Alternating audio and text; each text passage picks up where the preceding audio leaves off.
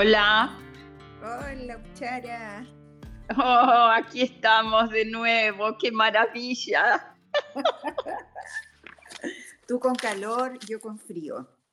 No, sí, te digo, aquí, aquí hay, hay lugares en Italia donde está llegando a 42 grados, o sea, es, es increíble. Anyway, sí, pero eh, dejémoslo porque no, no hay nada que hacerle en este momento, ni al frío, ni al... Me dice Advaita que hace un frío espantoso bajo cero en San Martín. Imagina. Sí, sí. Bueno. Entonces, ¿qué nos contamos hoy día? ¿De qué vamos a hablar? Yo te había propuesto ahí hace un ratito que habláramos acerca de la verdad. Que, me parece... dime. Dime, eh, que, o sea, tú, sí, estoy de acuerdo. Hay que ver eh, cómo, cómo te vino eso. Me viene en el sentido de, mm, de, de cuál es eh, mi verdad frente a tantas cosas del, de la vida, de, de, las decisiones, de las relaciones. Respecto a eso, sé que es como un tema grande, tal vez va a dar para más capítulos, pero empecemos por algo. Sí, eh, yo necesitaba entender tu, de, de, de, dónde venías, porque la verdad es un capítulo enorme. Entonces, estás hablando de cuál es mi verdad frente, a, lo que está ocurriendo a mí y en mi vida, algo así. Bueno, lo primero que me viene espontáneamente es eh, para, para descubrir realmente lo que es para mí mi verdad frente a los eventos. Eh, necesito ir a un lugar diferente del habitual para escuchar adentro de mí. Porque si voy a mi cabeza, que es el lugar habitual, eh, sobre los eventos externos, la pareja, eso, voy a tener, a mí, las reacciones habituales. ¿Ah? Sí. Tipo, eh, por ejemplo, eh, en este momento la verdad es que estoy celosa y no quiero que él se vaya eh, sin que sepa dónde se va y eso es mi verdad del momento. Bueno, eso es una, es una, una parte muy superficial que es en mi cabeza, ¿entiendes? En una reacción habitual, programada en alguna manera. Si yo, y, y luego podemos ver si te suena, si yo eh, voy a un lugar más adentro, menos conocido, y para algunos puede ser dentro del pecho, en el corazón, o podría ser hasta mucho más profundo en la guata, en el jara, y voy ahí y, y, y voy a escuchar desde ahí qué es lo que me viene. Me van a venir percepciones de mi verdad, yo diría más profundas y probablemente más cercanas a mi verdad. ¿Te suena algo? Mucho. Okay. Y te quería ahí compartir que hace unas semanas tenía que juntarme a hablar con alguien y ¿Sí? estaba yo muy molesta con ese alguien. Sí. Eh, molesta, revuelta, media herida también. Bien así, esa, esa es como una olla de emociones entonces me acosté sí. con esa olla eh, y como a las 3 de la mañana me desperté, como esto que me despierto a veces como que partió el día, y, y me vino una palabra que era percepción incompleta. Como que casi ah. como que mi cabeza fuese un computador y este computador sí. me decía percepción incompleta. Genial. Y esta frase me calmó tanto porque independiente que pudiera estar o no molesta, eh, me di cuenta que era incompleto. Mi, mi, Todo mi revoltijo, eh, y, lo respeto mi revoltijo, porque también tenía, claro. habían pasado cosas que me tenían así, pero sí me dio como la sensación de, no tengo la verdad sobre esto, no la tengo. Me faltan elementos. Sí, muchos, muchísimos. Eh, y, claro, pues me parece precioso esta, mm, este viaje que tú invitas a hacer a otros espacios para encontrar esa, esa verdad. Sí, para encontrar los pedazos que faltan. O sea, me encantó. Tienes una guía interior poderosa que te dice en el sueño, percepción incompleta. Eso viene, puedo decirlo, porque hace rato que estás, estamos practicando escuchar en otro lugar.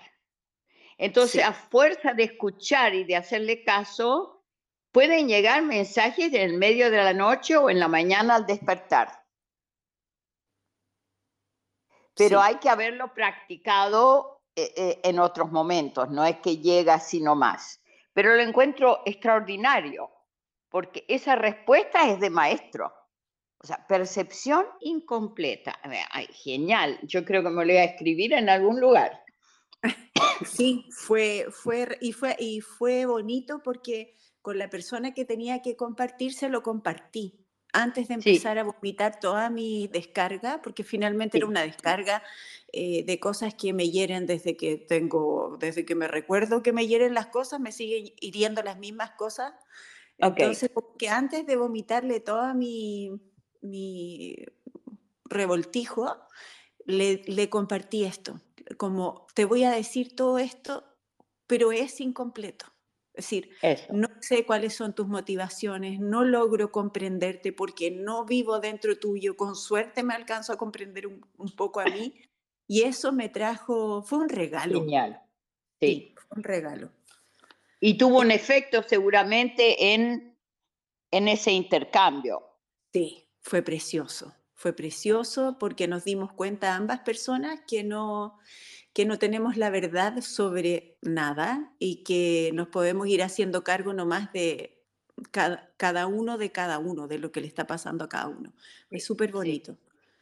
Sí. Y, que, y que, como dijiste tú, tampoco vamos a callar, digamos, el revoltijo, claro. porque eso también tiene que estar compartido.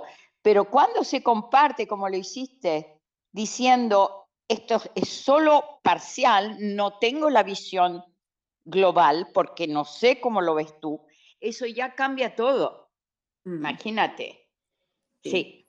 sí. Lo encuentro fantástico. Sí, me acuerdo hace muchos años haber leído en algún libro de Osho, pero no me voy a acordar así textual, pero era algo así como eh, la verdad eh, es amor y el amor es verdad. Pero no sé si era la palabra amor, puede haber sido otra palabra, pero muy hermosa la otra palabra. Sí. Y, y, esa frase fue como una frase para mí, pero, pero que me, me, me guió de alguna manera, no siempre, eh, pero, pero de alguna manera me fue guiando en eso, en como esta cuestión me tiene revuelta, me tiene no sé qué, entonces no es verdad. Hay algo que no estoy viendo, porque para que sea verdad tiene que ser rico, tiene que ser amoroso. Y en general me he dado cuenta que llego a esas verdades cuando me hago cargo de mí, ¿cachai? Como que yo también tengo la cagada y a mí esa weá me molesta porque hay esto que no tengo arreglado, porque cuando voy a, como a mi tierra, a mi historia, a las weas que a mí me pasan y me salgo de estar culpando al otro y digo que no siempre me funciona, porque no, no me funciona siempre, para nada. Sí, claro.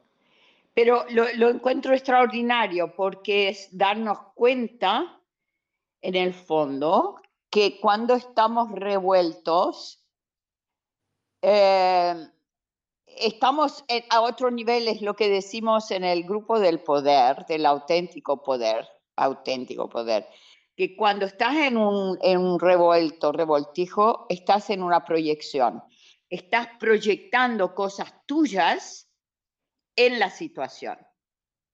Mm. ¿Te acuerdas? Entonces, eh, cuando, cuando, algo me molesta al nivel que estoy revuelta, eh, no, no, es que pretendo que no sea así, tengo que abarcarlo, mirarlo, pero saber que ese, ese, ese molesto revuelto eh, necesita como otra mirada, como dijiste tú, faltan pedazos y en general tienen que ver con uno mismo, además de querer saber que, que el otro quizás no está ni ahí donde pensamos. Claro. ¿No? Claro. A mí, te doy un ejemplo idiota, pero que me hace morir de la risa.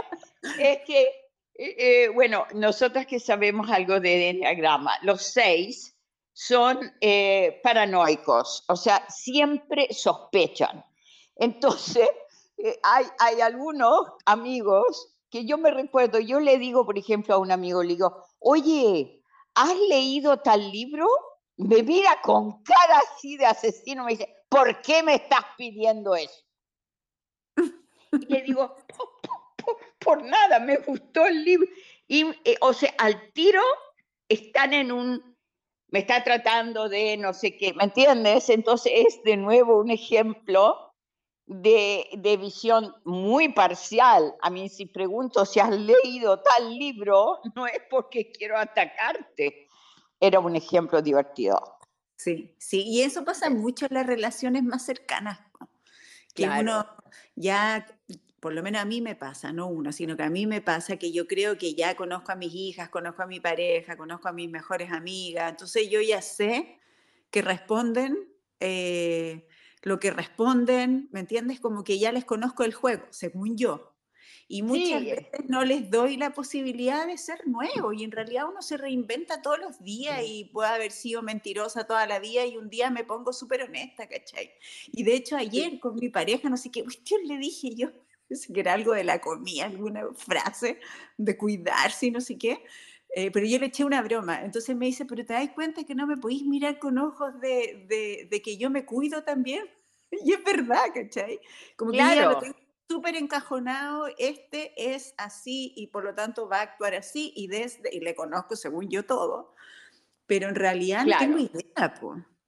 Es ahí donde nos damos cuenta que eh, si no cuidamos con conciencia nuestra manera de percibir, damos por sentado que lo que vemos, lo que percibimos, siempre es igual y es la verdad. Y no, el otro en ese así como yo cambio, el otro cambia. Claro. claro. Y eso es una cosa que es muy difícil con las personas más cercanas, hijos, padres, eh, novios, ¿no? Eh, y te das cuenta cuando amigos de una vida y tú ya has cambiado miles de veces y te siguen reprochando algo que eras 30 años atrás. Realmente, eso. Mm. Entonces lo encuentro, sí, entonces la, la búsqueda eh, eh, sincera de la verdad tiene mucho que ver con lo que has dicho, o sea, no sé si la palabra es amor, pero es eh, empatía, cercanía, no separación. Mm, unión. ¿Entiendes? Unión, claro. Contacto, comunicación, o sea, no separación. Oye, me volvió algo que va mucho más allá, pero que me recuerdo que me llamó siempre muy fuerte la atención en unas palabras de Osho que, que todavía me resuenan, pero muy serias, donde dijo, la, la única ilusión, o sea, la no verdad, la única ilusión es la separación. Wow. Imagínate. I mean, eso es ya una cachetada como para despertarse. Sí, en inglés decía, separation is the only illusion. Bueno, eso va mucho más allá de nuestro tema de hoy día, pero lo, de, lo de entender que la, que cuando estamos revueltos emocionalmente, eh, no estamos, o sea, es como que estamos distorsionando la visión. Vemos solo un pedazo en general. Y, entonces practicar lo que, lo que habíamos dicho antes, tomar un tiempo, respirar, darnos cuenta que no sabemos, porque parte de ahí, quizás no tengo toda la película, y ahí entrar en mí en un lugar que no es la reactividad, que no es eh, los pensamientos habituales, sino que ir en un lugar donde dejo que, que, mm, que baje esa, esa situación o ese, e, ese evento que me revolvió y esperar a ver qué llega de ahí. Sí. Sí, y no quiere decir que lo que llega es amor, pero sí eh, más comprensión del otro. Eso. Claro. Más, eh, más espacio para darnos cuenta que somos todos tan diferentes, a pesar de ser tan iguales, pero somos tan diferentes que así como el otro no tiene idea de las cosas que a ti te revuelven, eh, probablemente no sabe. Claro. Eso, sí. Pero qué lindo hablar de esto, porque, porque ayuda a, mm, por lo menos a veces, eh, a, a inmediatamente, o si uno ya ha reaccionado, luego cuando se vuelve a su espacio, decir, bueno, ¿qué es lo que pasó aquí? ¿Qué es lo que, se me está moviendo a mí? ¿Ah? Tiene que ver con no, en el fondo, no siempre estar echándole la culpa a una situación externa o a otro. Y tampoco quiere decir que vamos a ser santos y que vamos siempre a estar con cara buena y no, no se trata de eso, ya sabemos. No, porque no, no, no, no, no, no, no. Porque eso sería pura, pura, pura mentira, eso sería mentira eso. Sí, y por, otro lado, claro, pues a veces eh, me ha pasado muchas veces que dejo, o sea, no es que deje, sino que me viene la, reacción y sale y digo todo lo que mm. pienso y, y hiero a los demás y después no se siente rico. No. En ese momento, y ha habido veces, no muchas, en que sí se ha sentido rico después. Porque hay, hay cosas que son ricas decirlas. Sí, em, pero es que eh, tiene que ver mucho con, eh, yo creo de nuevo, tiene mucho que ver desde dónde uno habla. ¿Me entiendes? Si es un vomitar, no se siente rico. Si mm. es estar en el propio centro y decirle bien claro, esto no me gusta. Esto me cae mal y me hiere y me duele y no quiero. Cuando viene de un lugar que es arraigado y, y, en el centrado, es muy diferente del, del vomitar, ¿me entiendes? Y decir pura, ¿me entiendes? Yo creo que el tono, el tono de voz puede ayudarnos a saber cómo decir lo que necesitamos decir en una forma que en el fondo honra tu verdad, pero no es vomitarle al otro. Claro. Eso. Sí, sí, porque es muy aliviador cuando eh, puedo decir eso que tal, eh, tomar el riesgo de decir la verdad, porque por lo menos a mí, y creo que nos pasa mucho a los humanos, e, es el miedo a que no te quieran. Por lo menos lo que me surge a mí, si digo la verdad, me van a dejar de querer y no voy a pertenecer a esto, a la amistad, a la pareja, lo que sea. Pero, pero eh te digo, vale la pena probar, porque yo, eh, incluso en situaciones eh, de donde más me daba miedo, digamos, más que en la pareja, era en una situación en la comunidad de Osho, de que eh, hablar y decir la verdad que veo a personas que estaban, que tenían el poder y que podrían haberme echado, yo me di cuenta que donde lo, donde lo dije desde mi, desde mi jara, o sea, bien, bien claro, con una voz que era muy diferente, que no estaba gritando y después, ah, no, diciendo, yo de esto no confío. Y lo he dicho de una manera que yo me asumía hasta la posibilidad de que me echaran. Nunca me echaron cuando fue así, nunca, nunca. Porque, porque el otro,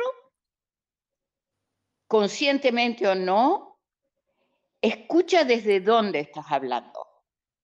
Incluso en esa situación, la persona de poder me dijo, ah, ok, ven a hablarme de esto en mi oficina, que lo hablemos. Y fue todo muy, ¿me entiendes? Sí. Y yo pude decir lo que quería decir. Pero si yo en ese momento hubiese hecho una catarsis y vomitado y ah, ya, ¿verdad? Ya, por ahí, ¿quiénes son? Eh, quizás no me echan, pero tampoco me escuchan. Eso. Claro. Mm. Qué bonito. Entonces, es muy lindo esto de sí esto de, de escuchar es en momentos así graves, intensos, incluso en una amistad o en una pareja, es escuchar desde dónde viene el tono de la voz. Sí. Se escucha, se escucha. Y ahí el otro puede escuchar. Sí, porque además que somos muy sensibles, o sea, como que percibimos, yo, yo creo que claro, cuando alguien te habla de su verdad, desde su cuerpo, desde, es imposible no quererlo. Claro. Es como, os voy a dar un ejemplo muy bobo, pero que pasa, por ejemplo, con los niños, con los perros, ¿cachai? Yo crié un perro de cachorro y hacía unas cagadas horribles y llegaba a la casa y me había comido unas botas, por ejemplo. Pero yo mm. entraba y el tipo me estaba mirando y yo sentía al lado de las botas rotas em, con mucho amor, ¿cachai? Como fui yo, y te quiero, te adoro, estoy feliz que hayas llegado. O un niño que la caga con algo y te lo dice y, tomando todos los riesgos que eso puede, puede ocurrir, no te viene nada de cariño y comprensión, te entiendo, también me ha pasado, etc. Sí. Es más difícil hacerlo con la pareja, pero hay que probar. Claro, por eso yo me fui a un ejemplo más, más bien más real. Sí. Entonces, hemos, hemos, hemos visto que este tema que parece abstracto de la verdad en realidad es realmente cotidiano. También es cómo puedo yo, yo decir, ser eh, leal a mí misma y al mismo tiempo darme cuenta que tengo solo un pedazo de la película.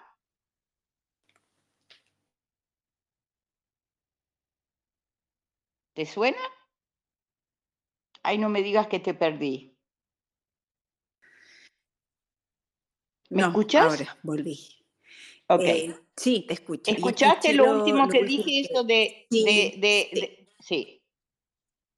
Me encantó y me encantó también esta posibilidad de tomarse este tiempo para respirar en el centro del pecho o en el fondo de la, debajo del ombligo y ver qué hay ahí. Sí. Exacto. Ahora, voy a agregar otra cosa que tú sabes. Si uno está en, una situación ya, digamos, caliente eh, con, otras personas o con otra persona, en ese momento es necesario darse la vuelta de la cuadra, o sea, salir a caminar o ir al parque, porque es muy difícil ir al corazón o bajar en la guata cuando uno está en el medio. Sí, sí. Totalmente, sí, totalmente. Entonces, el decir, o incluso eh, decir, eh, ¿quién es yo? Yo eh, que salgo a, hacerme, a, fumarme un cigarrillo, otro que dice tengo que ir al baño, o, ¿me entiendes? Es salir de la situación, físicamente salir. Sí. Sí. Maravilloso. Eso. Bueno, fue lindo esta. Me encantó, me encantó. sí, precioso. Así que, mi amor, ¿tú lo vas a publicar? Sí, lo voy a publicar. Estoy publicando el anterior y, este ojalá nos salga para esta semana. Fantástico. Jackie. Ay, te quiero mucho. Gracias por proponer esto. Gracias, de verdad. Besitos. Besitos. Este es nuestro momento de amor cuando nos despedimos. Mira, te voy a llamar para hablar en WhatsApp también. Ya. Ok. Un beso. Chao, preciosa. Chao.